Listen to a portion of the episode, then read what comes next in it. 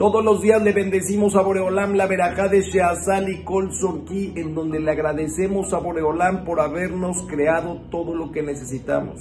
Gracias Boreolam, me hiciste todo lo que necesito, pero en ocasiones uno podría pensar, ¿acaso tengo todo lo que necesito? Hay gente que no puede ver, hay gente que no puede caminar, hay gente que no se ha podido casar, hay gente que no ha podido tener familias. ¿Cómo entonces bendecirle a Boreolam que me creó todo lo que necesito? Hay muchas cosas que yo pienso que necesito, que no las estoy teniendo en este momento.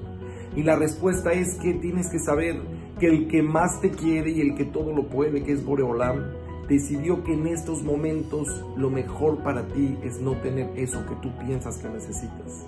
Por eso tenemos que bendecir todos, a pesar que tenemos faltantes, que creamos, que creemos nosotros que son faltantes. No son sino un simple mal entendimiento desde el punto de vista que nosotros vemos las cosas. Pero, pero Boreolam nos está mandando a cada uno justo lo que necesitamos.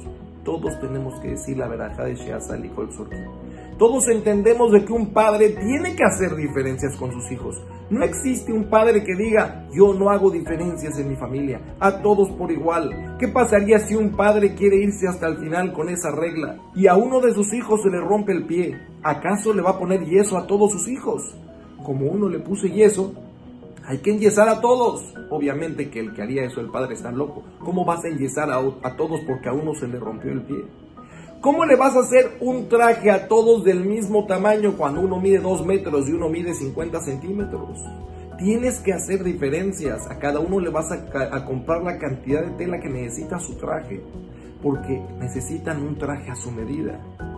Boreolam nos hace a cada uno de nosotros nuestro traje a nuestra medida. Boreolam le pone el yeso justamente al que necesita tener yeso. Obvio que tiene que haber diferencias cada uno según lo que necesita.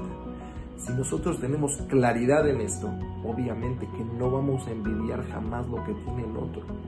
No puedo envidiar lo que tiene el otro, porque el otro lo necesita y yo no lo necesito. Boreolán me conoce muy bien.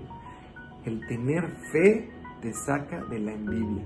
Cuando tienes envidia es un indicador que estás bajo en tu nivel de fe. Hay que subir el nivel de fe confiar en Boreolam, estar agradecidos por lo que tenemos y aprovechar al máximo todas las cosas que Boreolam nos da.